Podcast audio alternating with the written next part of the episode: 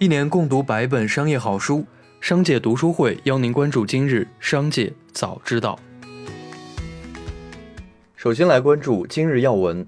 谈到稀土产业目前发展存在的问题，工信部部长肖亚庆表示，中国是稀土大国，产量和出口量最多。有些国家指责我们限制稀土出口，但实际上他们买到的稀土大部分都是由中国出口。然而，非常可惜的是，我们的稀土目前并没有卖出锡的价格，而是卖出了土的价格，恶性竞争，竞相压价。使得这一种宝贵的资源浪费掉。当然，稀土企业确实有不少环保问题，在技术上低水平的重复非常多，高水平稀土产品还比较少，不利于技术创新和科技进步。下面来关注企业动态。蘑菇租房暴雷后，被卷入其中的是几千家损失惨重的二房东。经过一个多月的博弈，蘑菇租房终于敲定了清账方案。方案将商户在蘑菇的余额归结为债权，小于五万部分转换成会费抵扣券和消费券，不能折现；五万到十九万部分现金清偿比例百分之五十，其中百分之四十七三日内支付，剩余百分之五十三将分二十四期清偿。超过十九万的部分采用可转债清偿方式，比例依旧是百分之五十。按和解协议约定的估值价格转为豫小二的股权，或者由豫小二两年内连本带息偿还。据路透引述消息，蚂蚁集团正与其他股东洽商支持其消费者金融业务，并寻求额外三百亿元人民币资金以满足监管需求。报道还指，公司计划将大部分微贷款业务带入相关分部，以维持全国性营运。而日后扩张亦较容易，预计将设一万亿元未偿贷款。近日，一汽奥迪销售有限责任公司在杭州注册成立。一汽奥迪从长春迁至杭州，一个重要的原因是南方市场对新能源车的需求非常旺盛。奥迪中国总裁安世豪表示，未来当 PPE 车型从奥迪一汽新能源工厂下线后，一汽奥迪将肩负奥迪 PPE 纯电动车型的相关销售业务。近日，网易云音乐更新了8.1.31版本，增加了一个全新对谈互动新模式“侃侃”。该功能类似于 Clubhouse 所提供的功能。据悉，侃侃也主打音频社交，用户可创定特定谈话主题的音频房间，可邀请其他用户进行发言。企查查显示，椰树集团有限公司于二月二十二日申请注册“从小”以及“喝到大”商标，涉国际分类啤酒饮料，商标状态为注册申请中。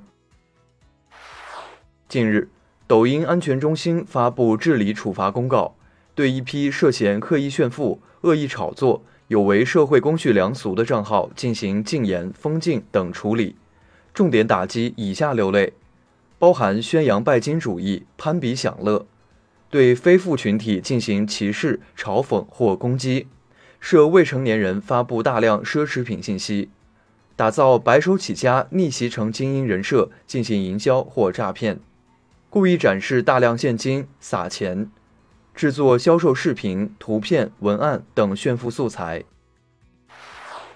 近日。网红雪梨创办的陈帆公司已完成数千万美元 B 轮融资，由蓝星亚洲领投。陈帆将在此后发力新消费品牌市场。据公开资料，陈帆旗下目前除了红人雪梨，还有包括林珊珊等超过三百位独家签约红人，覆盖微博、抖音、小红书、B 站、淘宝直播等主流社交平台，全网粉丝超三点三亿。昨日，中国东方航空集团有限公司与中国商用飞机有限责任公司正式签署 C 九幺九大型客机购机合同。这是 C 九幺九在全球的首个正式购机合同，力争年内交付首架，投入上海至北京大兴、广州、深圳、成都、厦门、武汉、青岛等航线，带来国产大飞机的全新体验。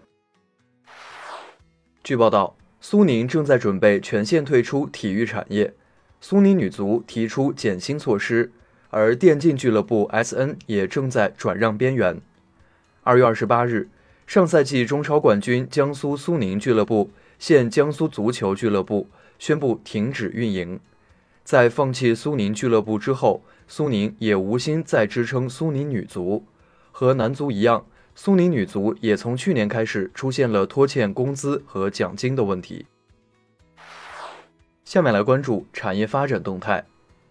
内蒙古自治区发改委近日通知，计划全面清理关停虚拟货币挖矿项目，四月底前全部退出，同时严禁新建虚拟货币挖矿项目。内蒙古确定，二零二一年全区能耗双控目标为单位 GDP 能耗下降百分之三，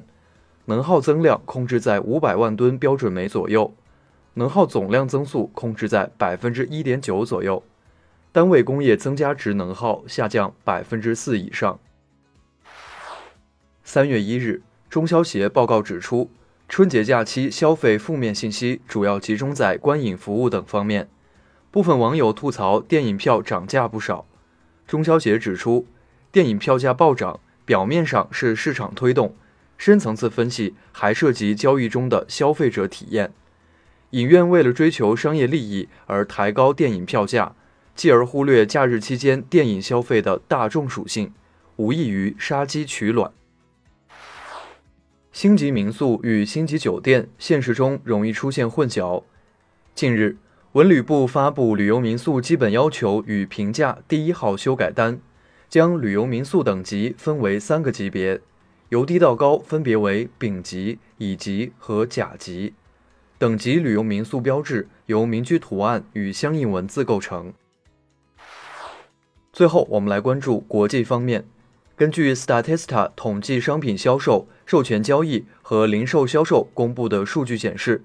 一九九六年任天堂发布宝可梦系列游戏以来，人们在宝可梦各业务上共计消费约一千亿美元。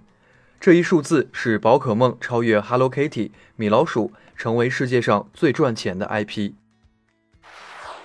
联合办公独角兽 WeWork 及其联合创始人、前 CEO 亚当·诺伊曼已与大股东软银集团达成了一项法律和解协议，这意味着软银将完全掌控 WeWork，而诺伊曼将离开公司。诺伊曼通过向软银出售 WeWork 股份套现大约4.8亿美元，软银将向诺伊曼支付五千万美元以承担法律费用。此外，作为诺伊曼之前所获竞业禁止费用承诺的一部分，软银还将向 WeWork 支付另外五千万美元，并且把向诺伊曼提供的四点三亿美元贷款延长五年。以上就是今天的商界早知道节目。最后还是要提醒您关注商界读书会，精选百本商业好书，一起养成一个长久读书习惯。加入商界读书会，和我们一起用听的方式见证自己的成长。微信关注“商界食堂”公众号，回复“读书会”就可以了解加入，期待与您相见。